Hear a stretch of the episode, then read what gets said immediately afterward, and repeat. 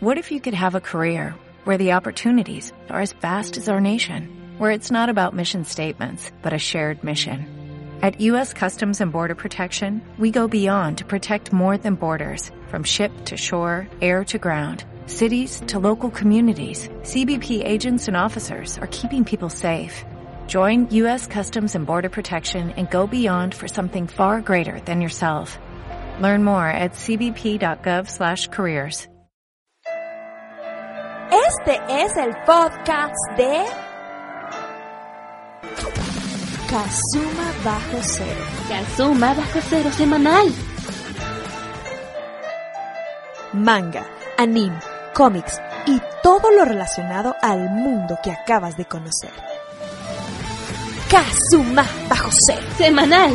Es traído a ustedes por Alex Guerra, Morielo, Noblis y Megucas FC. Esta semana, Morielo declara impuestos. Y Alex evade impuestos.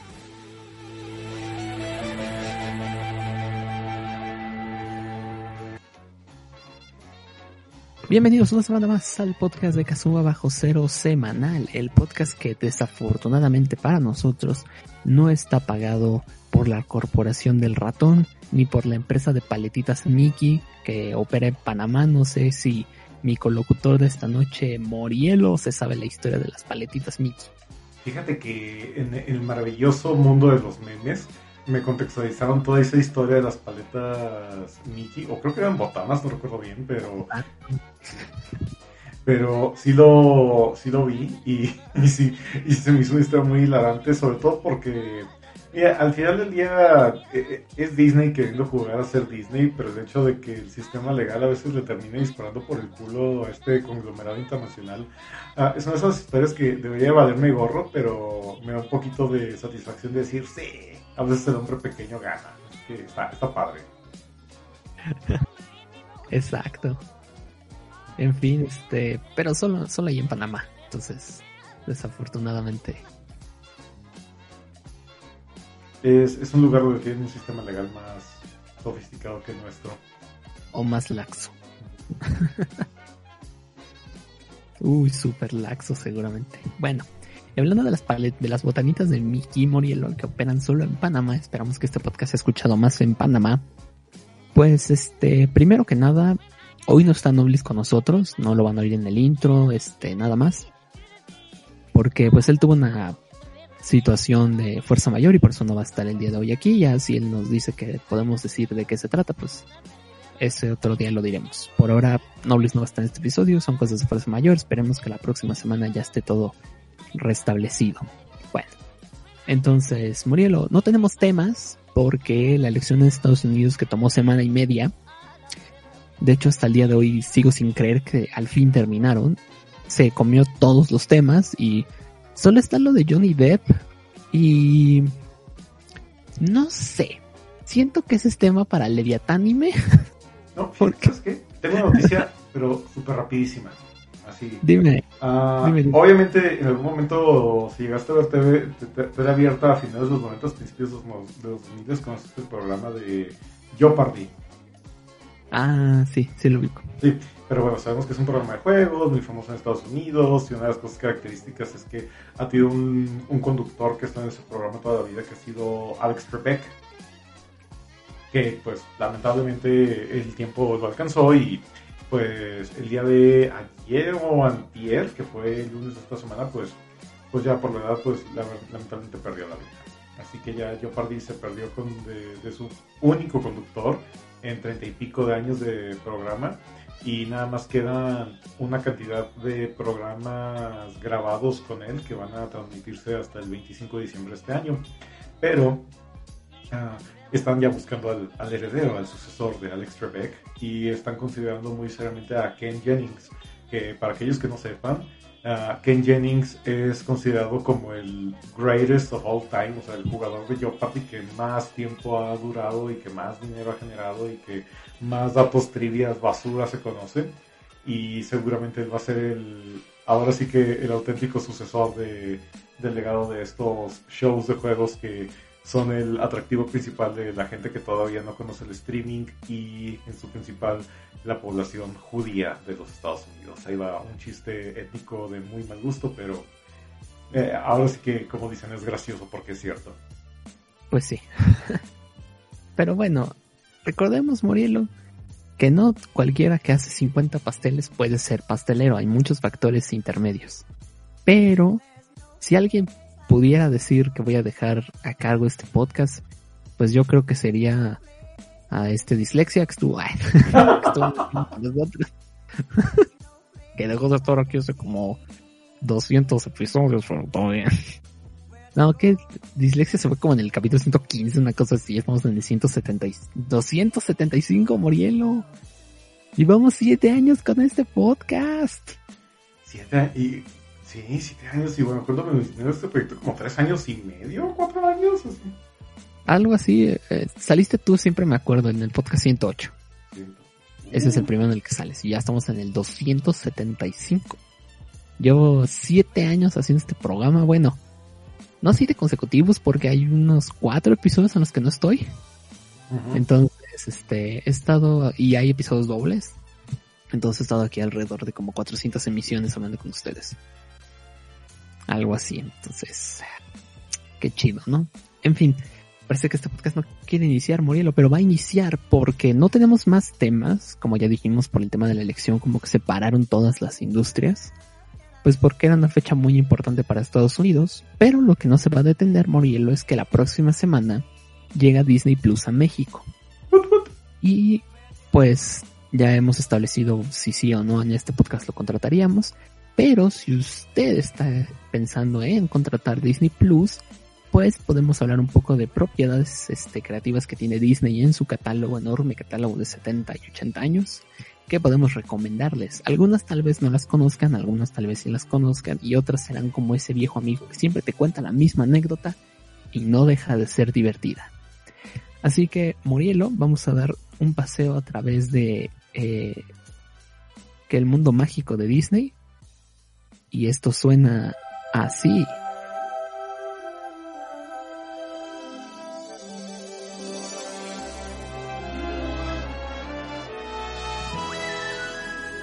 Bueno, Mariel, vamos a hablar de una propiedad que en su tiempo fue la competencia directa al Batman de la serie animada de Warner. Y estamos hablando de la caricatura conocida como Gárgolas. Ah que aún, aún no confirman su continuación. Yo espero que con Disney Plus siendo un éxito, pues, pues alguien se apiade, ¿no? O sea, si vuelven los Animaniacs, que volviera Gárgolas. que está chido. No, para, fíjate que yo soy súper conservador en esa clase de cosas y siento que Gárgolas sí fue lo que le llaman un relámpago una atrapado en una botella de que llegó en el momento adecuado donde la televisión era lo suficientemente laxa para tomar esta clase de riesgos y te generaban un producto que fuera lo suficientemente maduro para audiencias mayores, pero que estuviera dentro de las fronteras de la clasificación PG de Disney para poder vendértelo como una caricatura para niños. Así que siento que esa clase de, equilibrio, no digo que sea imposible, pero es muy difícil de igualar. Y es que Gárgolas, o sea, wow, yo creo que Gárgolas para mí, los que me tocó verlo en televisión en Canal 5, sí fue una de mis primeras introducciones a lo que fue el concepto de el drama. Pues sí, sí, o sea, porque toda la premisa, hagan de cuenta que en un pasado antiguo había gárgolas que ayudaron y enfrentaron, porque pasaron de las dos, enfrentaron y ayudaron al reino. Sin embargo, para poder derrotarlos, les hicieron una maldición en la cual, en cuanto la luz del sol los toque, se volverán piedra. Y se quedarán así hasta que se han llevado a los cielos. Y es entonces que un millonario compra estas estatuas y dice, ah, pues pónganlas en mi castillo, que es el edificio más alto de esta ciudad, Nueva York. Y entonces los ponen en altas alturas y despiertan y se vuelven héroes de la noche. Y como les digo, o sea, es básicamente Disney diciendo, a ver, somos Disney, hay límites que tenemos, hay de valores que manejamos, quiero que me hagan una competencia directa al Batman de Warner. Y pues los creadores de Gárgolas dijeron, no se diga más, señor Mickey. E hicieron esta serie que tiene tres temporadas, Murielo, y 78 episodios. Así que no es como que, ay, Muriel, hablamos de una caricatura que fue cancelada en sus primeros cinco episodios. Prometía tanto.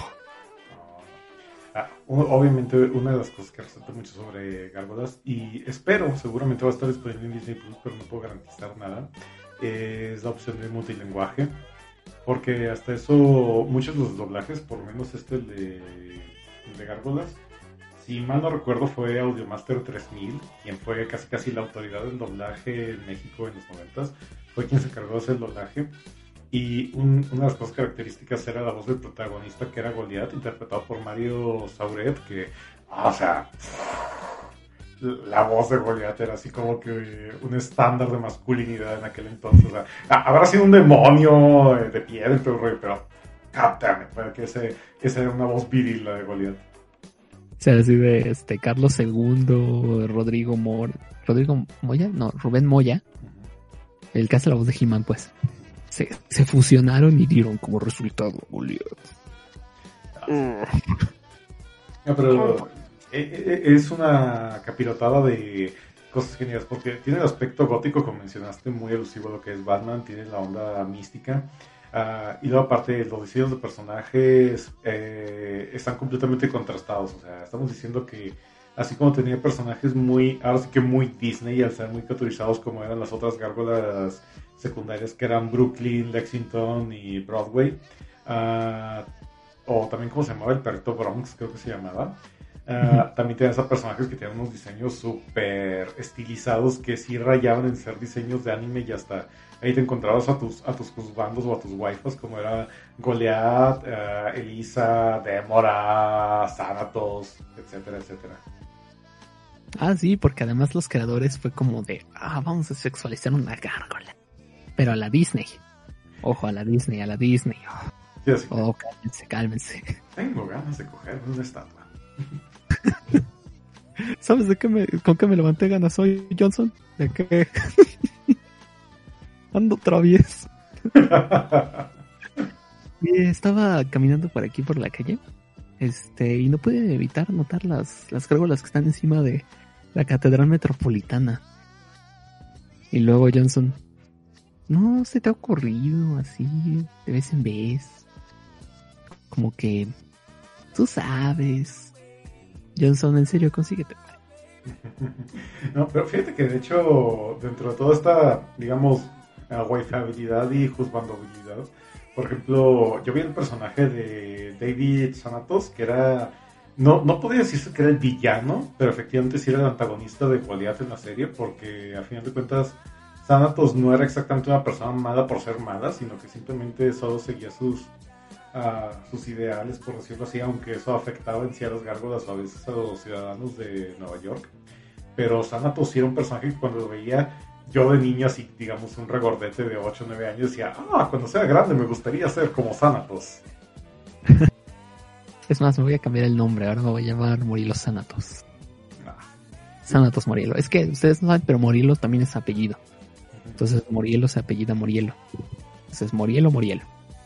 Como Mario Bros. Así que Mario, Mario y Luigi Mario. Por eso somos los Mario Brothers. No, pero Gárgolas es una es una maravilla serie en las primeras temporadas. La última, como que sí le afloje todo, pero de todos modos sí está padre. Es que ya para entonces Morielo, el Disney Afternoon estaba muriéndose. Porque las otras producciones que acompañaban el bloque como que no estaban a la altura. Y entonces como que trataron de darle empuje a unas, descuidando otras. Por eso tuvimos cosas horribles como Quack Pack. Esa no es recomendación. No vean Quack Pack, por Dios. Este, y pues ya. Esa sería como que la explicación. Es, es una cosa así con Disney, ¿eh? Depende mucho como que cómo estaba la situación. Entonces... Oye, de hecho, ya que mencionaste Quack Pack, ah, una anti-recomendación también, no es que, fíjate que se me hace muy curioso porque, por ejemplo, he viendo capítulos de DuckTales, la, la última versión que sacado de Disney, y te lo dice alguien que creció de niño con Patoaventuras eh, a finales de los 80, principios de los 90. O sea, a mí de niño me encantaba Patoaventuras. Se me hacía una caricatura súper chingona y todo eso. Y y la disfruté de manera increíble. Pero admito abiertamente y quitándome los robles de la nostalgia, esta nueva versión de Pato Aventuras está muy, muy buena. Así, y digo, va a ser parte del contenido de Plus. Digo, no les digo que no, que no les recomiendo ver la, la, la, serie clásica de Pato Aventuras, así la, la ochentera, noventera pero francamente siento que todo el equipo creativo que está detrás del reboot ah, de aquí de los 2010 sí ha superado, siento que sí ha superado en aspectos de diseños de personajes, animación, cambios y sobre todo escritura, tramas de las historias y demás, porque wow, ahora sí que, La, la, única cosa que la serie vieja de Patoaventuras tiene mejor que la serie nueva de Patoaventuras son los videojuegos. Sí, abiertamente te lo puedo decir. Bueno, que tampoco era como que, oh no, cuidado. Pero fíjate, es que esta nueva serie de Patoaventuras está hecha por gente que como tú amó el Patoaventuras original y, y toma, y además de eso, son muy buenos escritores. O sea, sí fue como que, oye, además de, somos buenos escritores, somos muy buenos escribiendo, entonces, pues ya estuvo, combinación hecha en el cielo, Morielo. Porque no, no solo es que, que ames un producto, porque pues Zack Snyder, pues sí, Zack Snyder ama el universo DC, pero pues no es buen escritor. no es muy bueno, entonces, además de amar el producto, son muy buenos escritores y además les dieron todo el apoyo de Disney. O sea, no, no fue como que esta caricatura que quería competir con Ren y Stimpy, que claramente nadie la quería hacer. No me ni cómo se llama. Ah, la de. Ay, Dios, no, no era la de. Ah. No, olvídalo, olvídalo. Ya sé cuál, sé cuál dice, pero no me acuerdo el nombre. Entonces, este, bueno, hablando de. ¿A ti, por ejemplo, te gustó la caricatura esta de Aladdin? Fíjate que e, es una de esas cosas que la recuerdo mejor de lo que seguramente era. O sea, es una de esas cosas que hace años que no la revisito, pero es porque no quiero destrozar mis recuerdos de nostalgia. Lo que sí recuerdo es que de hecho había películas de Aladdin que estaban hechas directo para VHS. ¡Uh! que, por ejemplo, entre ellos lo que era el retorno de Jafar. El retorno de Jafar sí era muy, muy buena secuela de Aladdin. Es probablemente lo mejorcito de esa etapa de Disney de transiciones a VHS, pero lo que es la serie de televisión, mm, recuerdo que la veía de manera entretenida, pero no recuerdo que me apasionara mucho. Fíjate que otra también de esas de, de Aladdin para televisión, la de El Príncipe de los Ladrones. Ah, sí. Esa ya era en la época de la serie animada, es decir, ya tenían el presupuesto reducido porque mucha de la animación de, de la peli de Aladdin, de la serie de Aladdin estaba bastante gacha barata por no decir, pero esa fue como que la despedida del show, entonces fue de, mire, ya no haremos otra temporada, pero con lo que nos hubiera tocado vamos a hacer una peli. Y la peli les quedó pues padrísima. Y pues además te metes un poco más en conocer quién diablos era Aladdin, o sea, qué vivió antes de todo, antes de Agrava. En fin, este, en cosas más recientes, Murielo, no sé si tú llegaste a ver esta película de Tomorrowland, que, que ya me cae bien gordo porque ese es el nombre del festival de música. No, no fíjate que de hecho, eh, ahora sí, y contrastando contigo, no he visto la película de Tomorrowland, pero he estado en Tomorrowland, en, en Disneylandia. Pues este, la película está escrita por Brad Bird. Brad Bird es el creador de Los Increíbles. Y pues la neta, con sus altibajos y todo, creo que es una película que está muy por encima de lo que la gente considera. Es una premisa, hagan de cuenta que en el futuro lejano el mundo se muere, la humanidad se pierde. Y todo es porque pues siempre han ido hacia allá. El personaje de George Clooney hace una máquina que predice el fin del mundo, con una probabilidad de 100%. Hasta que nuestra protagonista aparece y eso se reduce a 99.8. Está complicada, luego usan palabras muy, muy potentes para gente muy común. Pero cuando logras entender como que el meollo del asunto, que es una de estas este, paradojas autocumplidas, creo que estás frente a un artículo de media que se defiende eh, bastante bien las actuaciones de Hugh Laurie, Doctor House y George Clooney son muy buenas. Y pues entre ellos dos se llevan básicamente la película. Es bastante buena. Estaba hace poco en Disney Plus, ya no está. Pero si está, lo más probable es que si esté ahí en Disney Plus, pues chequenla porque valía un montón la pena esa película. Y es como que el salto de Brad Bird de la animación a hacer live action. Pero pues como te imaginarás, pues esta cosa no vendió.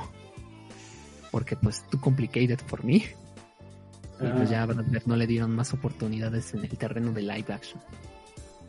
Híjole, yo creo que sí te quiero parar nuevas y, y sí está un poquito triste. Y, ah, digo, eso, eso ha sido una de las películas que por lo menos yo vi que la crítica sí la azotó de manera un poquito despiadada, pero digo, creo que te gustó a ti. Ah, en algún momento supongo que le debería dar una oportunidad para, para echarle un vistazo. Mm. Hagan de cuenta que habrá momentos que sí digas que sí te vas a quedar como de chale. Palabras muy complicadas o mucho gibberish. Pero el, ¿cómo te diré? El arco dramático, no tanto así el, la exposición, el arco dramático es muy bueno. E incluso, no, sí tiene un mensaje ambientalista porque pues 2000 es hashtag. Ah, ¿Ambientalista como Avatar o...? Algo así, no tanto así, pero es como que, mira, si le echamos ganas, si le echamos ganas, las cosas pueden cambiar. Solo hay que echarle ganas. Y, y sí te meten hasta eso en la inclusión, pero, pero en el campo científico, entonces como que, ah, sí, está bien. Sí, te acepto, está bien, está bien, Brad Bird, me gustó tu arco dramático. Porque pues al final de cuentas es una película de Disney, o sea, si la película fuera hecha por otro estudio, pues tendría otro tipo de, ¿cómo te diré? Como de contexto o de palabras a usar. Pero pues es de Disney, entonces hay que pues, cumplir con ciertas cosas. Pero si no fuera Disney, probablemente no podrías tener a Hugh Laurie y a George Clooney en la misma película. Salvo que fueras, no sé, Wes Anderson. Y ahí solo tendrías que convencer a Hugh Laurie de participar. Porque pues George Clooney siempre está ahí con Wes Anderson, de vivir con él. Tengo pensado una película, claro, estoy dentro. Te digo de qué va, no importa, yo estoy dentro. Ah, Está, está bien, Clooney, gracias. Qué raro eres, George. En fin, Morielo, ¿qué nos vas a recomendar tú también de Disney? Ay, fíjate que en el departamento de, por lo menos en el departamento de caricaturas siempre salen con algunas cosas que están bien puntadas. Fíjate que tengo entendido que es el catálogo de Disney Plus, no me consta, pero ha sido hablar la que creo que sí está en la de Fillmore. Oh, oh, Morielo, no puede ser. Hablaste de la gema clásica que todos sabemos que vimos, pero nadie la recomienda. no, fíjate que Fillmore, eh, y, y, mira, que para que yo hable de esa serie está cabrón, pero porque yo cuando la vi, o sea, yo ya tenía pelos por diferentes clases de partes de mi cuerpo y estaba en la universidad y todo eso, pero aún así cuando yo dejaba corriendo Jetix para ver capítulos de los Power Rangers de fondo mientras me preparaba para ir a la escuela, a veces salía por ahí disparado un capítulo de Fillmore que se trataba, se trataba de este extraño concepto que tienen las escuelas de Estados Unidos que es ser el monitor de pasillos, que es al parecer una especie de estudiante que ahí anda vigilando, asegurándose que no haya estudiantes holgazaneando en los pasillos. Y a partir de esta premisa te genera todo lo que es esta historia de detectives que toma a veces elementos de lo que son las historias de pulp y las historias de cine noir, porque tienes este personaje de Fillmore que se supone que es un estudiante problemático, pero que de repente encuentra el camino a la redención y se vuelve, eh, no diríamos un estudiante modelo, pero sí un estudiante que busca como que seguir la justicia y demás. Y toma muchos de los tropos del género de la novela pulp y el cine noir y la historia de detectives y los adapta a lo que es el ambiente de la junior high, que es la secundaria. Uh, y todo esto pues en un aspecto en el que sabes que en esa edad toda la gente es exageradamente dramática por las cosas más pequeñas. Y en ese caso, aplicándolo con este ambiente de historia de detectives, funciona en un formato que es muy, muy bueno. La serie, la, verdad, es muy cortita. La verdad, no, no, son muchos capítulos, creo que son nada más como 26 capítulos, algo así. Creo que solo tuvo dos temporadas. Pero eh, siento que sí fue una, una de las joyitas de Disney que ojalá con la oportunidad de Disney Plus más gente tenga la, la oportunidad de descubrirlo. Fillmore tuvo 26 episodios, sí. Dos añitos duró. Y mira, de los primeros crushes góticos que podría tener un niño. Fíjate que, ay, no, me, me acuerdo güey de Rebel Taxi, que es un sujeto que reseña caricaturas en YouTube. Ah, tiene- sí, sí lo vi, sí lo vi. sí tiene un fetiche por las góticas y sí, exactamente lo que ha- hablan porque eh, el Fillmore tiene una compinche eh, asociada que también eh, cubre el, el arquetipo de la chica gótica y, y sí, o sea, tiene toda la onda, así que puede entenderse por qué se pueda convertir en Volviendo a Johnson. Morielo. Ujú. ¿Sabes qué me gusta, compañero? Que Johnson. Scotty. Johnson, trabajamos en Disney. Por Dios. Basta. Ándale, déjame meter mi fetiche. Johnson son niños. Pero sí, vamos a meter una gótica. Adolescente. Johnson. Gracias. Entre las gárgolas y las góticas, no sé. Pero sí, eh, Fillmore, buenísima. Te, te digo, es esa caricatura de la que todos ha- hablamos, que nos gustaba, pero nadie la recomienda. No veo reseñas, no veo YouTube inundado de reseñas de Fillmore. ¿Te acuerdas de Fillmore? 30 datos que no te sabías de Fillmore y los son los mismos datos de todos porque pues no hay más datos. Sí, pues es que, güey, o sea, hay nada más X cantidad de cosas que puedes lograr con 26 capítulos de, de trivia. Pero ¿verdad es que es lo chistoso de esa serie? Que yo me acuerdo mucho cuando la veía, era como de, oye, pero pues ya se salió de la escuela, ya está deteniendo gente en, en el centro comercial, creo que ya no le compete. Me acuerdo de un episodio que se pelea en un centro comercial con el villano y es como de, ¿qué va a hacer? ¿Arrestarlo? Pues no puede, no está en la escuela.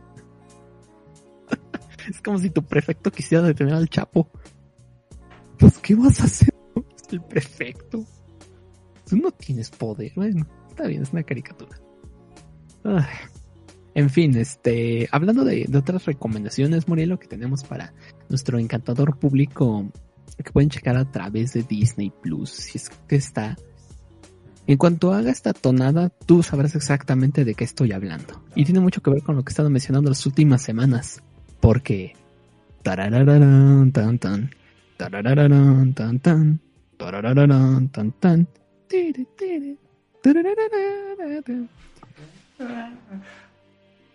La caricatura de X Men de Fox Kids. Ay, por que supuesto, es Skip. que tienen acceso a todo el catálogo viejito de Marvel de caricaturas noventeras. Y esa sí está oficial porque en el canal oficial de Disney Plus está el tráiler. Entonces, esa sí está confirmada que está. Y oh, por Dios, Morielo, la caricatura de los X-Men, si definió algo en esta maldita vida, es la gente que es fanática de los X-Men que tienen más o menos tu edad y la mía. Totalmente, y fíjate que es un hallazgo sorprendente porque te reconozco una cosa, o sea, las primeras dos temporadas de la caricatura de X-Men eh, son el pico de mucho de cómo puedes trasladar de manera adecuada a personajes de cómic a la animación. Hay un punto después de lo que es el arco de siniestro en el cual legítimamente me perdí de manera espantosa y ya no sabía qué estaba pasando. Ah, pero por lo menos digo lo que son la historia, el arco de Magneto y el arco de lo que es el arco de Genosha y el arco de Siniestro, perfectamente coherentes, muy buena animación, completamente recomendables. Después de eso empieza una espiral de, ¿cómo se llama? Cuando pelean contra este güey Mondo, ¿cómo se llama este güey que es como una especie de Ah, sí, Moyo. Moyo? Así es, exactamente. Sí, el Moyo World. Ay, sí, los noventas, Morielo, perdón. Sí, sí, sí. Eh, Eso, Bueno, eso sí lo quitan bueno, como la peste, pero las primeras dos temporadas, cuando pelean contra Magneto y contra Siniestro y lo de Genosha, chingoncísimo, la verdad. Y fíjate que en su momento no, todavía no se desconfirma la noticia, así que eh, 50-50 decían que iban a continuarla. Espero yo, una parte sí, pero me temo que la animación sería diferente, entonces como que pierdas el feel. Pero por un lado estaría padre porque a lo mejor, chance, se cumple por fin el sueño de todos de ver una maldita adaptación animada de la era de Apocalipsis.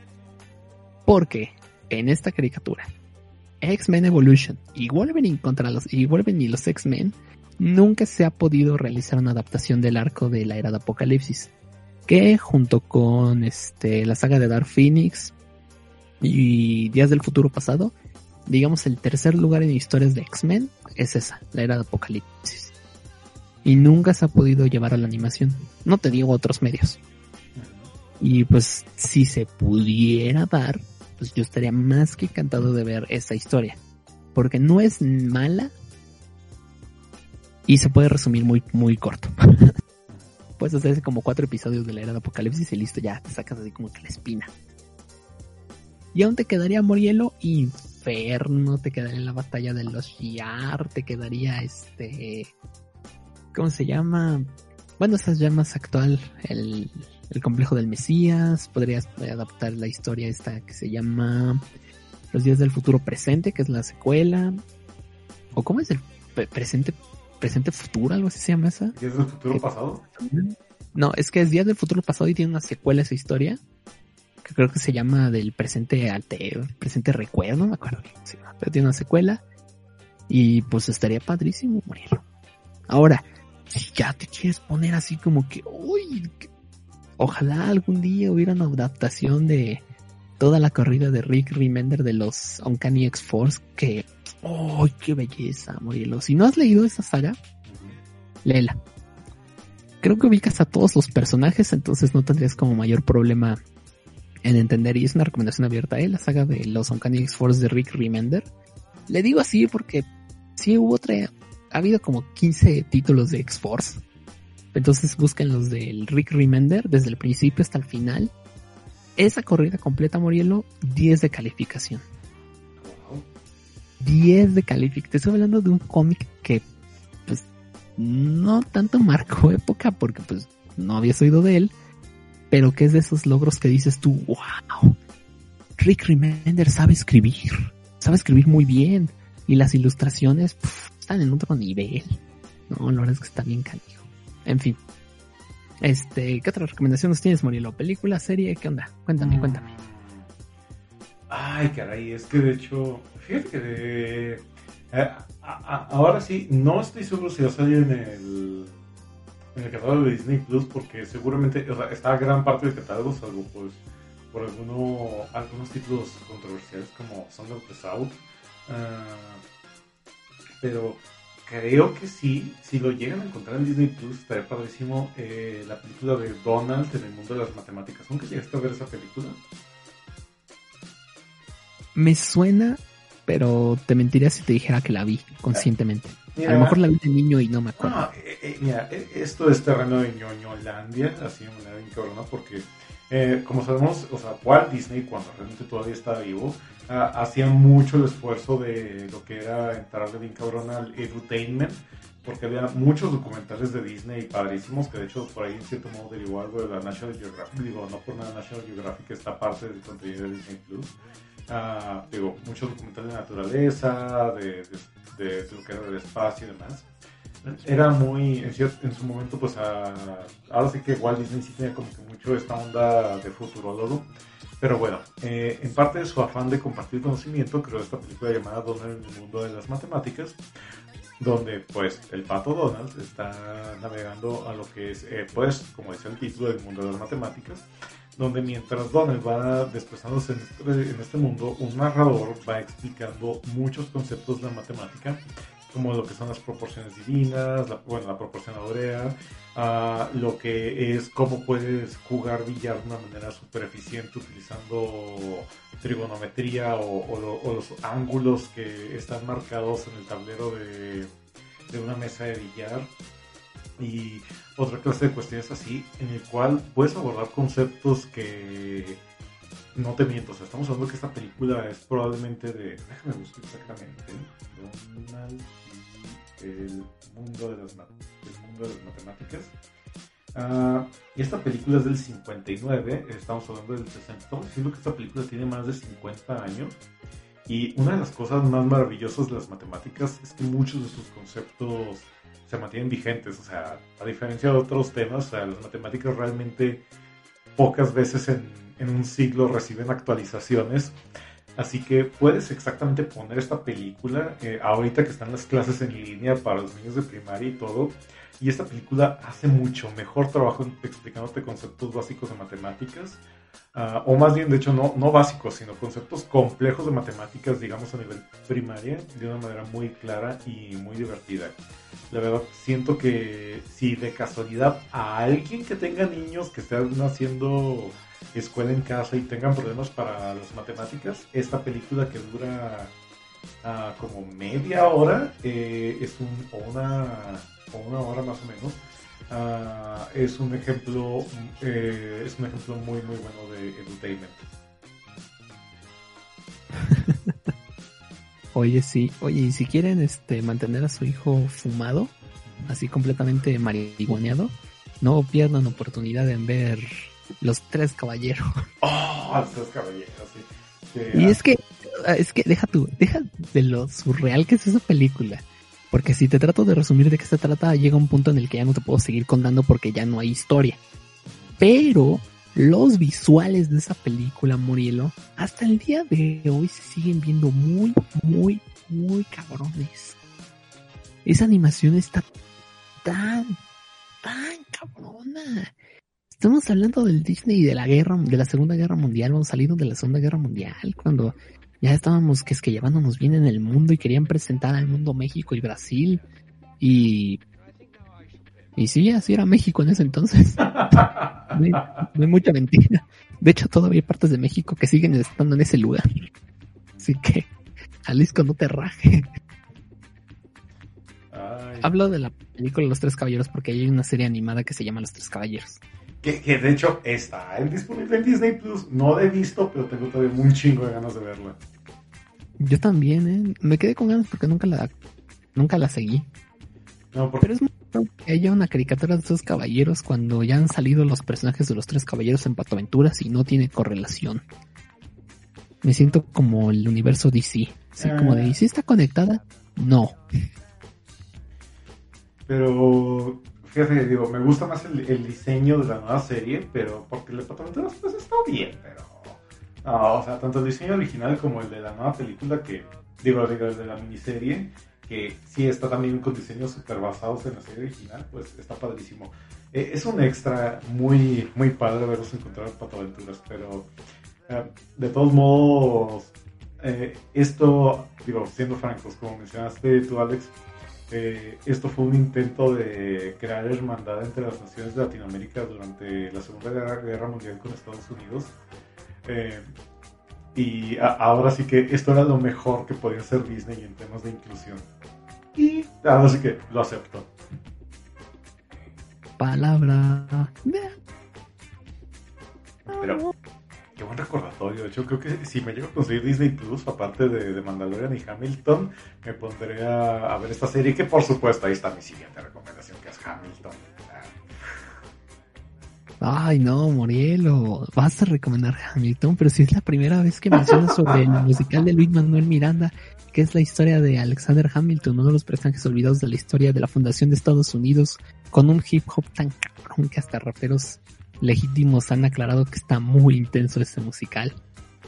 Una de las cosas que más me, encanta, ha encantado de estar metido en el fandom de Hamilton es que, digo, mucha de mi vida recurre me doy cuenta que muchas de las interacciones que tengo con mi novia son muy, parecen sacadas de un capítulo de The Big Bang Theory, porque en algún momento puse a ver a mi novia a ver Hamilton y se le hizo bien a secas.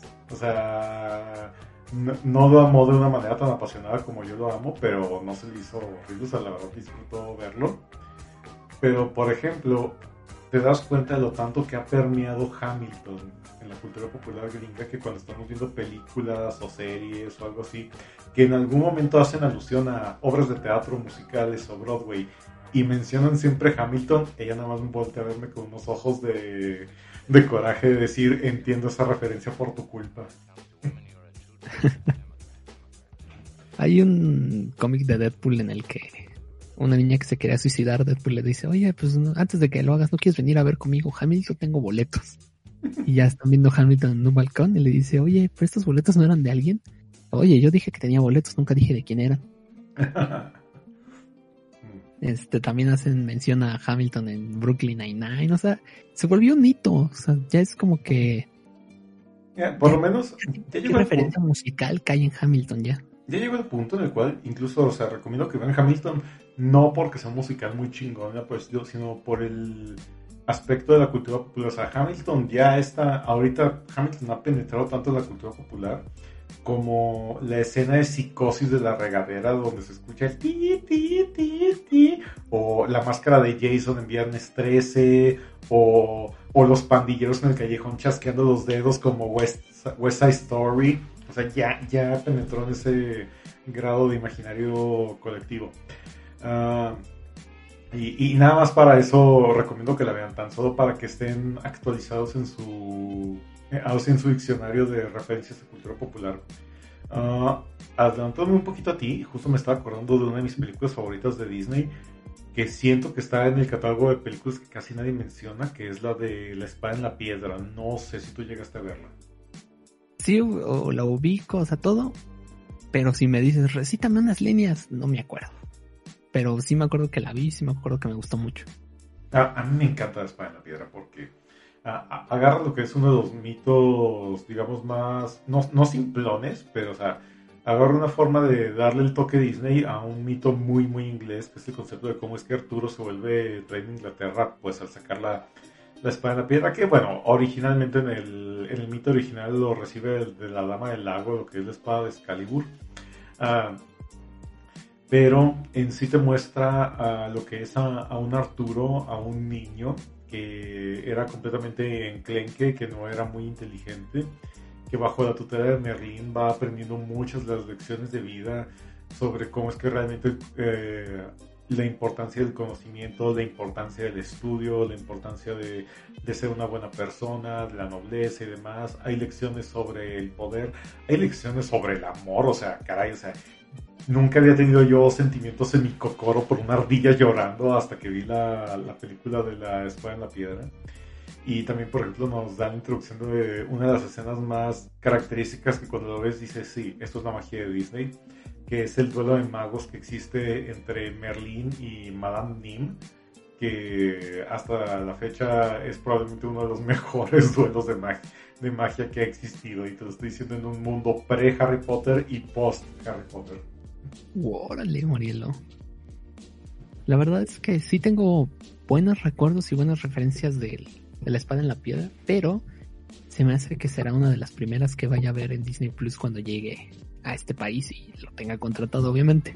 Yo recuerdo que, de hecho, en su momento, cuando yo la vi muchas veces de niño y en algún momento, ah, cuando YouTube era chévere, dígase en los 2010, antes de que, 2007, 2008, antes de que metieran comerciales y y tuvieran strikes de derechos de autor, recuerdo que me topé toda la película completa en YouTube y la volví a ver y me volví a enamorar de ella a tal grado que cuando la volvieron a sacar en Blu-ray, la compré en Blu-ray para tenerla ahora sí que disponible cada vez que yo quisiera. Y sí, cuando salga, cuando salga te la recomiendo muy ampliamente, la verdad. Eh, siento que es una de las obras de Disney que no está tan referenciada como otras obras en los últimos años, en la cual de hecho me estaba acordando de otra, pero te voy a dejar a ti dar la siguiente aportación. Si usted quiere enseñarle a su hijo sobre la belleza de la, pues no de la ópera, sino de los cantos gregorianos, y usted quiere aprender cómo se escribe un villano propiamente, usted tiene que ver El jorobado de Notre Dame. Pero pero no la ve en el celular con sus audífonos en estéreo. Si tiene acceso usted a un sistema de sonido, pues digamos de gama media o alta, active ese sistema y ponga el volumen alto. Porque el jorobado de Notre Dame está cabrón en la música. Está... Me encanta el jorobado de Notre Dame. Y de niño me encantaba por las escenas de las gárgolas chistosas, hablando otra vez de gárgolas, ¿no? Pero cuando creces y ves en realidad qué escribieron estos personajes, volvemos al personaje de Johnson Morielo. Johnson le dijo, quiero escribir una canción que hable sobre la maldita masturbación, pero es Disney. ¿Cómo hago eso? Oigan, hagámoslo cantado y hagámoslo nada sutil, pero que se vea sutil. O sea, esa canción de Frollo, de este eh, Fire, ¿qué es? Sí, la de Fire. Fire Desire. Sí, o sea, por- pero además la voz en español de Frollo es toto. Y además sabe cantar, o sea, es como que wow. Y escúchenla en todos los idiomas, ¿eh? Escúchenla en japonés, escúchenla en francés, escúchenla en... La alemana no está tan buena, pero la versión en inglés este, y español están increíbles. Like fire, hellfire. La animación está en top. Tiene algunos elementos de CGI que estaban implementando para la época, pero es un buen CGI. Es un CGI que dis- no discorda tanto con las animaciones a mano que se estaban haciendo, pero sí es notorio. Lo que usted le va a ganar es la historia. La historia está muy bien relatada. Toman muy bien el mito del jorobado Notre Dame, este, y pues lo adaptan a Disney, sin dejar atrás pues, los elementos gachos que tenía esa historia. Ah, sí, historia de romance X. Es Disney. Nuevamente, todos los valores de Disney están ahí, obvio. Pero es como que Disney siendo gacho. Es como de, ¿sabes qué? Somos Disney y a veces somos crueles. Eh, agárrate, a veces somos canijos en esta empresa. Y el Jorobado Notre Dame, además de eso, la animación, la música, la instrumental, el score, las canciones, porque obviamente son musicales, está en un nivel. Está en un... Y Frollo, creo yo que de la segunda era Disney es el mejor villano, o sea, de las películas animadas. Híjole. Es como nada, claro. el definitivo, no, no sé si tengas una opinión al respecto, Morielo. Ah, mira, yo, yo estoy sesgado porque, por ejemplo, yo- primero que nada, ahora sí que opinión impopular, pero realmente yo por como fui criado, yo me llamo un católico por asociación, es decir, de que yo fui criado alrededor de católicos, pero a tal grado que yo soy tan, tan separado del catolicismo que ni siquiera he sido bautizado, así que, por ejemplo, muchas cosas de la iglesia me son ajenas, aunque estoy consciente un poquito del, ¿cómo se dice?, del slippery slope que hay en el Ah, ahora sí que en el catolicismo. Ah, pero cuando me estás hablando de mis villanos favoritos de Disney, hay dos que para mí se llevan el pastel. Uno que sí es súper famosísimo y otro que no tanto. El primero que es el más famoso, que no voy a abordar mucho en el tema porque no hay mucho que decir al respecto, porque vale la pena verlo, es ah, Scar de El Rey León. Ah, y bueno, y tengo otro guardado por ahí, pero también es súper famosísimo. Pero el- este villano de películas de Disney que no está tan conocido es el Professor Ratigan de The Great Ah. Mouse Detective. Morielo, la otra propiedad que todos recomendamos, pero casualmente nadie habla de ella. O sea, Ah, Ratigan agarra lo que. O sea, encuentra la forma de caricaturizar. ah, a ver, a ver. Moriarty. Exactamente, o sea, agarra la forma de, de poder caricaturizar a lo que es el villano de Sherlock Holmes, que es el profesor Moriarty, y te lo un personaje súper glamuroso y súper político y súper ostentoso y solemne, pero que cuando llega el momento en el que se, ahora sí que, como dicen en inglés, shit hits the fan, se vuelve un, un- se vuelve un monstruo, un monstruo literalmente, o sea, violento y errático y salvaje y, y demás. Y, y no te estoy diciendo esto con gogles de nostalgia, recuerdo haber visto esta película no hace mucho, hace como 6, 7 años, que la estaba viendo en un autobús que la guardé en una tablet. Y todavía cuando lo vi me quedé de que, wow, esta película, aún a pesar de que no fue en uno de los mejores momentos de Disney, ah, es una joyita escondida que sí vale la pena estar visitando en Disney Plus. Eh, Oye, sí, la verdad. Es que es una adaptación de los tres personajes de Sherlock Holmes con Basil Baker de la calle Baker. Este, el Watson, que no me acuerdo ahorita cómo se llama su versión en Policías y Ratones. Y Ratigan, o sea, yo me acuerdo que de niño me daba un montón de miedo Ratigan por sus arranques. Y, y me acuerdo que esta escena donde secuestran a la niña, que es el principio de la película, te juro no lo podía ver. Me escondía o me iba a otro cuarto. Te hablo de cuando tenía como 18 años, pero pero sí, eh, la verdad es que tienes razón, Murilo. Y es que, ¿cómo te diré? ¿Cómo puedes hacer más grande una aventura de Sherlock Holmes? Pues solo haciendo los ratones y que todo sea más grande. Entonces, si quieren acercarle a sus hijos el mito de Sherlock Holmes, pues Policías y Ratones es una gran, gran, y tienes razón, ¿eh? ahí entre Frollo, este, Ratigan y Scar está el villano de la segunda era Disney, ¿eh? La verdad es que sí. Ah, Hay un extra que es Hades de Hércules, porque, ah, como tiene un sentido de humor súper genial, pero pues digo, Hércules es probablemente una de las películas más conocidas de los clásicos de Disney. Y no hay- Sí, no hay mucho y creo que además Hércules ya es la tercera era. No me acuerdo bien cómo las dividían hasta dónde llegaba. Este, en fin, eh, ¿qué otras propiedades me puedo acordar ahora? Ah, mira, me acabo de acordar. Hay una que se llama la familia Proud. La familia Proud fue una de estas caricaturas que iniciaron junto a Disney Channel. Bueno, después de su regreso, porque no sé si se acuerdan que en algún momento Disney Channel no hubo en México. Y luego regresó cuando pasó todo lo DirecTV Sky.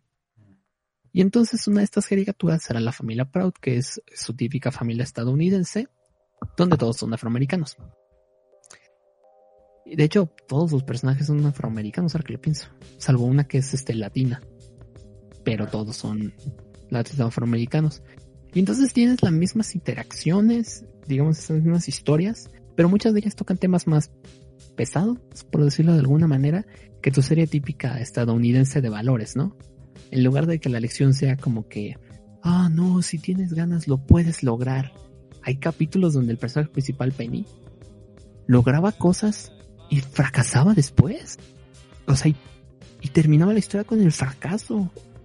Y son temas como que sí, hijo, o sea, sí te puedes esforzar por lograr las cosas, pero ten en cuenta que a veces dices, no, no se saldrán las cosas. Puedes llegar a donde quieres, pero hay veces en las que no te va a ir bien, hay veces en las que vas a caer y, y te va a doler y va a estar gacho.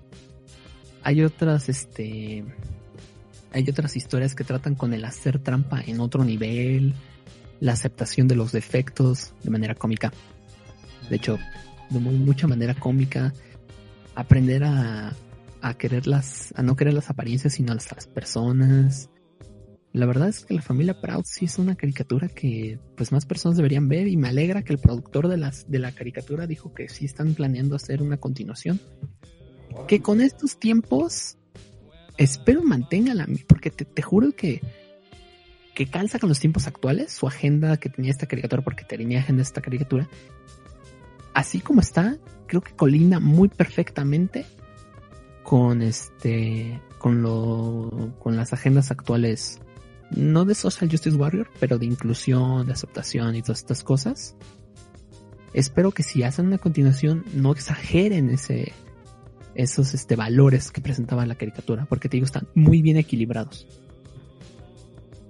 No sé si si la llegaste a ubicar en ese en esa época temporal que menciono. Sí, o sea, cuando me dice la familia Pride, ah, sí lo ubico, y, pero te voy a ser franco, o sea, me, mue- o sea, me muestra, me pones una imagen de la caricatura y sí te lo ubico porque la verdad te puedo reconocer una cosa, los diseños sí son muy particulares de, de tal forma que sí los puedes reconocer a, a distancia una vez que te explican de la serie y, y, y son muy auténticos, por decirlo así. La verdad tienen mucha personalidad los dibujos pero hasta la fecha no recuerdo haber visto un solo capítulo de la serie, por lo tanto, digo, me, me da gusto que te haya agradado la serie, pero yo no la he visto, así que no tengo un punto de opinión al respecto. Y lo único bueno que puedo decir de la serie es eso, o sea que los diseños de personajes son muy auténticos a tal grado de que, digo, me pones un dibujo y te puedo decir, sí, esta es una serie de Disney y es de e- e- esta serie y demás. Ah, pero de ahí en más, ahora sí te reconozco que esta sí fue una serie que pasó por debajo de mi radar. Pues sí, me imagino que ya estabas como en el cuarto año de la universidad para cuando salió. Sí, así es.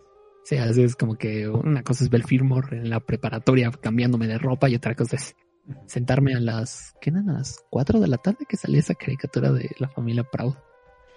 Sí, Ah, sí. qué, qué recuerdos. En fin, este, ¿alguna otra caricatura, Murielo? ¿Película? ¿Algo más que podemos recomendar de Disney?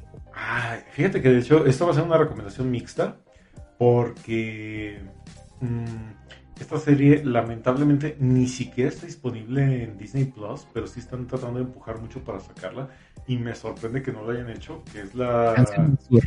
¿Cuál? Canción del Sur. No. No, fíjate que para mi sorpresa no está disponible en el catálogo de Disney Plus y mucha gente está insistiendo que la saquen la de House of Mouse. Ah, eh, no está. No está.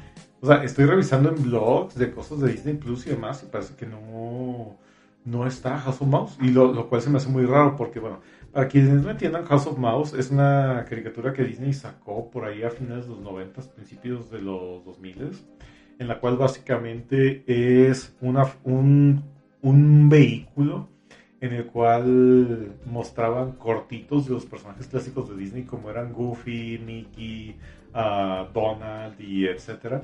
Pero entre cortinillas de los cortos había una, una trama B, por decirlo así, que iba corriendo en lo que era House of Mouse, que era una especie de restaurante diagonal club dirigido por pues todo lo que es Mickey Mouse y su grupo de, de, amigos que eran Donald, Daisy, Goofy, Max, de hecho por ahí está metido Minnie Mouse también. Y por lo tanto, realmente los cortos no eran la gran cosa. Lo que era realmente divertido era lo que pasaba entre los cortos, que era como que las interacciones de los personajes que estaban en las mesas de, del House of Mouse, que ahí veías a villanos de Disney, a personajes de películas clásicas, al sombrero loco, a personajes de otras caricaturas. Era todo una. Era, era todo un mashup así de, de personajes lo cual te generaba situaciones muy, muy divertidas y, y, realmente a mí me gustaba más ver House of Mouse por esas interacciones que por los cortos en sí. Y entre ello, pues te digo, hubo dos cosas muy acertadas en esa serie. La primera, pues era esta clase de interacciones que había. Y la segunda es que en esta serie hicieron un rediseño de Daisy que a mí se me hizo padrísimo, que dije, no manches, qué rediseño tan padrísimo, porque normalmente la patita Daisy normalmente siempre la veías como un simil del pato Donald, pero con vestido y con moño encima. Pero en este rediseño, como que encontraron una forma de hacer que sus plumas fueran suficientemente largas para hacerse una cola de caballo. Y ese diseño, cuando lo vi, dije, wow, o sea, qué, qué reimaginación del personaje tan padre hicieron aquí.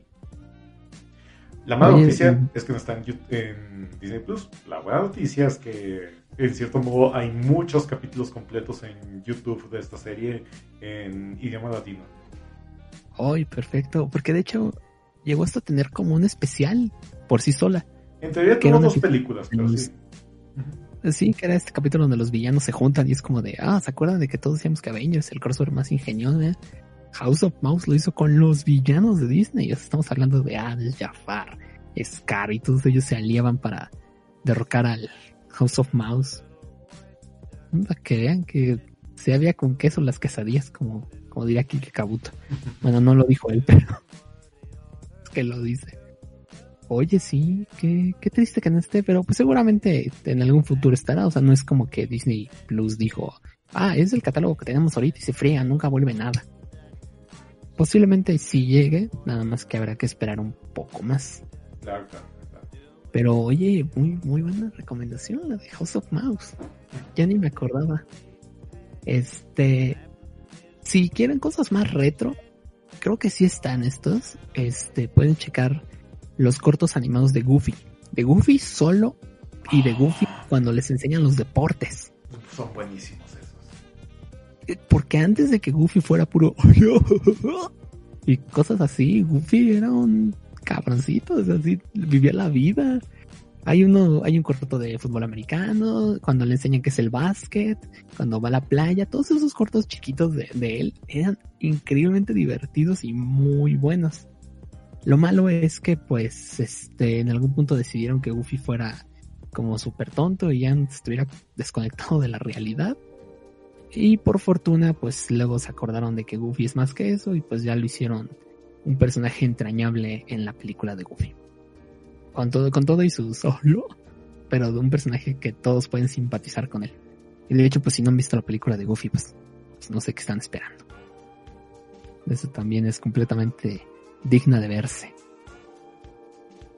En fin, este, cosas más experimentales, Moriela, no sé si ubicas esta película de Disney que se llama The Black Hole.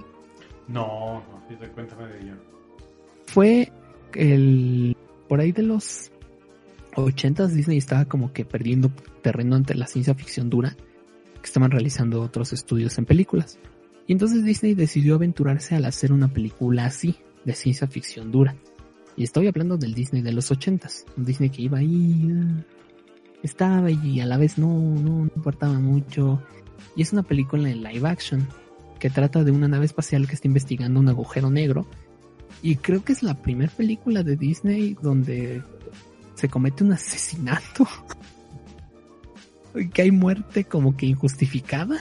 No así el villano cayéndose por el precipicio, por su propia acción. Este, o como los enanos llevando a la bruja a su perdición en Blancanieves. O sea, te estoy hablando de, de muerte como tal. Pero no vendió y al día de hoy como que la gente no lo recuerda. Entonces la vi hace mucho tiempo, entonces no sabría decirle si estaba muy buena. Pero vale por la experiencia. Este. ¿Cómo te diré? Vale por experiencia de saber qué pensaba Disney cuando hizo esta película. El Abismo Negro se llama. Si la pueden checar, está. Está ahí interesantona. Pero les digo, se van a topar como que con. Caray, pero ¿por qué hizo esto Disney? Y pues reitero, en ese entonces, el 79 ya confirmé, estaba la ciencia ficción con Star Trek. Bueno, Star Trek existe en los 60, pero háganse la idea, Star Trek, ¿cómo se llama esta otra? No, este... Esta que tiene esta película con Gary Oldman. En el espacio. Ah, sí.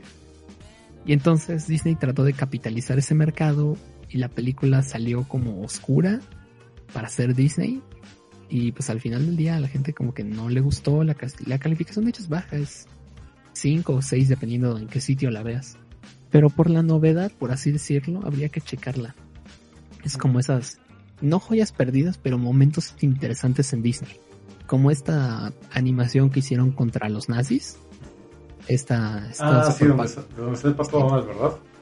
Uh -huh. Hay otra que se llama... The Steps for Death, algo así que es una animación propaganda contra los nazis. Entonces son como esos momentos históricos de Disney como de, oh, ¿te acuerdas cuando Disney intentó meterse a la ciencia ficción dura? Ah, sí, ¿cómo le fue mal? Uy. Y luego lo volvió a intentar con Tomorrowland y cómo le fue en la taquilla muy mal. y luego lo volvió a intentar con Artemis Fowl y cómo le fue pésimo, nadie la vio. Primero porque estaba en Disney Plus. Y entonces, y segundo la película es un asco. Entonces, no pierdas tiempo. Pero Black Hole sí por reitero, la novedad del concepto, a pesar de ser una película de hace 30 años. No más, 41 años se tiene esa película, entonces chequenla también, esa también se las pongo en la lista. Si es que está, eh, lo más probable es que sí, pero por si acaso. Si no quiere ver Body Superestrella otra vez con sus hijos, vea The Black Hole. Bueno, Morielo, ¿tienes algo más o sí. terminamos con nuestro paseo por Disney? Última recomendación de mi parte. Uh, vamos a abordar un poquito el mundo de Star Wars. Sabemos que con Disney Plus tenemos acceso a todo el catálogo de Star Wars, de todas las películas, bla, bla, bla, bla. Pero una cosa que pasa muy desapercibida para todo aquel que quiera apasionarse de Star Wars eh, es un segmento en lo que es el episodio de las precuelas que sí tiene un poquito de mala fama pero realmente creo que esta parte de, las precuelas logra compensar muchas de las fallas narrativas de las películas, que es la serie animada de las Guerras Clónicas. Uh, las Guerras Clónicas fue un intento que tuvo George Lucas, que de hecho o sea, tan apasionado estuvo que él metió su propio dinero para producir esto a, aún y que a veces los ratings no lo favorecen con Cartoon Network, para crear una historia que creara un puente eh, que existía entre lo que era el episodio, el episodio 2 y el episodio 3 de cómo fueron las famosas guerras clónicas donde los soldados de camino luchaban contra pues eh, el ejército de la el ejército de que buscaba for, formar el imperio galáctico. Y bueno pues básicamente aquí tenemos uh, un, una serie con varias temporadas donde te muestran el desarrollo de personajes como son Anakin Skywalker, Obi-Wan Kenobi, Ahsoka Tano, un montón de, ma de, de maestros Jedi también, uh, Kit Fisto, por ejemplo, e entre ellos. Y lo que hace esto es que te aborda ahora sí que es lo que es pues, una historia serie de guerra. Hay capítulos que como serie de niños, pues sí tiene sus momentos como un poquito incómodos y podría decirse ridículos. Pero realmente hay otros capítulos, sobre todo los que se enfocan en la atención en lo que son personajes como Ahsoka, Anakin y Obi-Wan, donde llegan a mantener elementos dramáticos muy buenos. Pero sorprendentemente, uh, haciéndole justicia al nombre, el verdadero punto fuerte aquí es las historias de los clones, porque muchas veces hay capítulos o arcos completos dedicados a escuadrones de clones de cómo están luchando durante las guerras clónicas. Y a pesar de que todos los clones se parecen exactamente a lo mismo, porque pues, estamos hablando de una época en la que el CGI no estaba tan avanzado, y todos los clones tienen exactamente el mismo actor de voz, porque pues obviamente son clones, aún así cada clon, a pesar de que genéticamente es idéntico a todos sus demás compañeros de batalla, demuestra cómo pueden llegar a, desarrollar personalidad, cómo pueden llegar a desarrollar o cómo pueden llegar a tomar decisiones auténticas o únicas, a tal grado que te llegas a involucrar emocionalmente con varios de los clones que van saliendo ahí. Y sí tienen momentos uh, emocionalmente fuertes que sí están a la altura de momentos en las películas de Star Wars como la muerte, bueno, no, no diría la muerte de Anakin, sino más bien cómo es que Anakin se convirtió en Darth Vader, o la revelación de Darth Vader con Luke Skywalker, uh, o, o, o, no se me ocurre un momento icónico de, la última, de los últimos tres episodios de, de Star Wars, pero el asunto está que The Clone Wars, la verdad sí está muy, muy recomendable y sobre todo que sacaron una última temporada del año pasado la cual da cierre a lo que es el tema de las guerras clónicas y te hace ya lo que es el puente perfecto para hacer lo que es el universo de las precuelas. Episodio 1, episodio 2, guerras clónicas y ahora sí, entrada del episodio 3 con un contexto que te explica perfectamente cómo es que Anakin Skywalker se terminó convirtiendo en Darth Vader.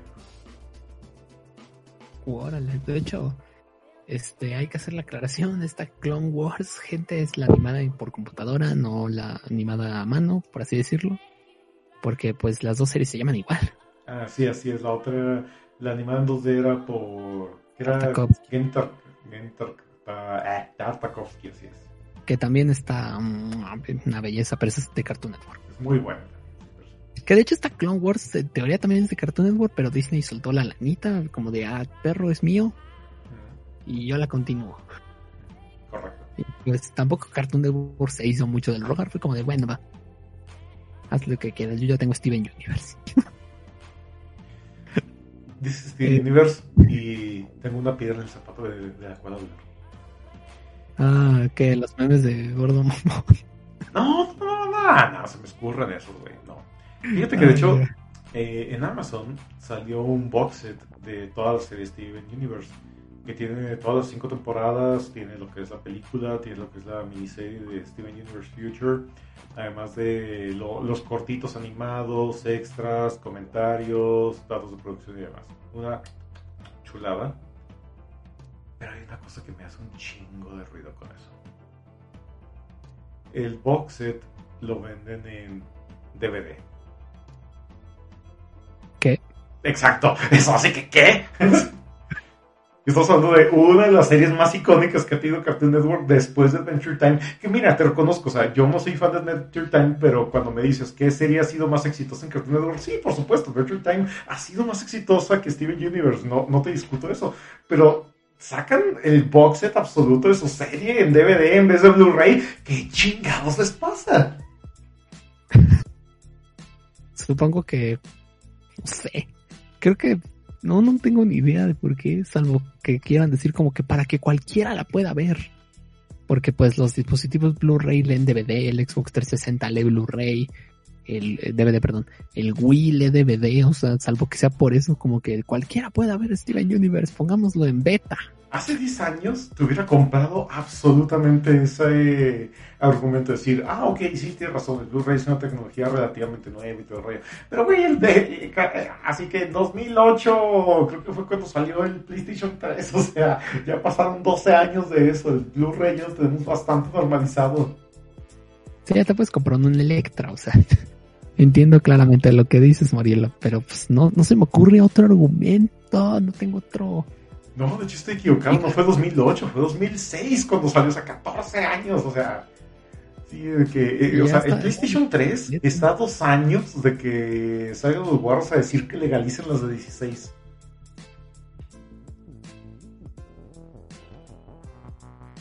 Ah, pero en fin. Haces morirlo. No, pero bueno, o sea, básicamente era, era mi pierna en el zapato y, y mi última recomendación de Disney Plus con Clone Wars. Mi siguiente, pues no sé, quiero pensar que no está en Disney Plus porque porque uh, al parecer era una caricatura de Cartoon Network, pero la pasaron aquí en México en Disney Channel, entonces ya no entendí bien qué era esta animación de Fat Dog Mendoza. De ella porque no sé nada en absoluto. O sea, es una anti-recomendación si es que es de Disney, porque veo aquí capturas que según es de Cartoon Network. Fat Dog Mendoza era una caricatura que es que cómica, haciendo mofa de los superhéroes. Haz de cuenta un mundo donde existen un montón de superhéroes, pero ya no existe, ya realmente no hay villanos. Entonces, este, el gordo Mendoza, que es un perro con cola de, es, toma una esfera, ponle cara de perro, orejas de gato, cola de gato y patitas. Y una voz ronca. Porque habla la cosa esa. Y luego ponle a un pastiche de Robin, pero todo patético, a, a cruzarse en su ciudad con los superhéroes del momento y otros retirados. Y según era cómica, pero ay no, qué horror, estaba bien gacha.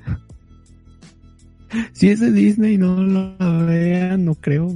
Estaba malísima, pero salía en Disney, en Disney Channel, entonces yo qué voy a saber, ¿no? Este, no la vean si, si tienen si tienen la oportunidad, este, no la chequen, por favor. Estaba bien horrible. Pero hay un canal, de hecho, que transmite sus aventuras. Ok. No, no, no, no, está... Y luego la animación, ahí te voy a mandar ahorita... Ahorita te mando a morir así un videito nada más. Para que veas como de qué va y... No, de verdad es que... Yo no sé quién quiso este programa, quién lo diseñó, pero está como que bien terrorífico. Hasta me sale un anuncio, imagínate. O sea, hay como para monetización en esta cosa. Bueno, pues si ya no tenemos nada más, este, porque pues aún falta tener la aplicación, ¿no? Para saber exactamente qué tiene. Porque les podríamos recomendar cosas de National Geographic, pero pues ahorita no tengo como que, como que pensado. ¿Qué, podríamos recomendar de National Geographic? Y pues de Marvel, pues ya se las saben todas, ¿no? Todas las propiedades Marvel, Star Wars, pues ya mencionamos, así que creo que ya, este, podemos concluir este podcast donde recomendamos un montón de cosas de Disney, Murielo, platicamos de cosas de Disney y también mencionamos algo de Steven Universe. Estuvo padre, Muriel. Esperemos la próxima semana tener temas para no tener que recurrir a hablar otra vez de Disney. O Esperemos. hablamos, o hablamos de los X-Men, ¿no? Así de, "Oh, vamos a un especial de los X-Men ahora. Ahorita que estoy tan metido con esto, con esta onda. Tan es así que ya me, me metí, bueno, me invitaron a un grupo de Discord de, de X-Men. Porque les gustan mis dibujos. Me dijo, oh, es que te quisiéramos aquí porque pues están padres sus dibujos. Y yo, "Oh, gracias. En fin, pues ya, esto sería todo por esta semana. Morielo, ¿dónde te pueden contactar para que te manden este episodios del Gordo Mendoza como el que te acabo de enviar? Pueden encontrarme en Twitter en arroba morielo y pueden escucharme los viernes, bueno, en esta semana va a ser los jueves, pero de ahí en adelante en los, los viernes en el crapcast.com en el canal de YouTube. Yo soy Alex Guerra, me pueden enviar un box set de Steven Universe en Blu-ray a arroba gunsmithalex. Pues gracias por estar con nosotros una semana más aquí que Caputo y Empresas Morielo que patrocinan este podcast, un agradecimiento. Y pues nos vemos porque pues a partir del próximo episodio Morielo empieza la cuenta regresiva Correcto. para el fin de todo. El fin de la garantía que no está garantizada. Hasta aquí esta emisión de Kazuma Bajo Cero semanal. Recuerda que estamos en Spotify, iBox y iTunes, en todas como Bajo Cero. También puedes seguirnos en Twitter, darnos un like en Facebook y apoyarnos monetariamente en Patreon. En todas estamos como Megucas FC. Gracias por escuchar. Locución Nancy 3V. Producción Alex Guerra. Esta fue una producción de Megucas FC. Podcast y videos con efectos de sonido y queso. O'Reilly Auto Parts puede ayudarte a encontrar un taller mecánico cerca de ti. Para más información, llama a tu tienda O'Reilly Auto Parts o visita oreillyauto.com.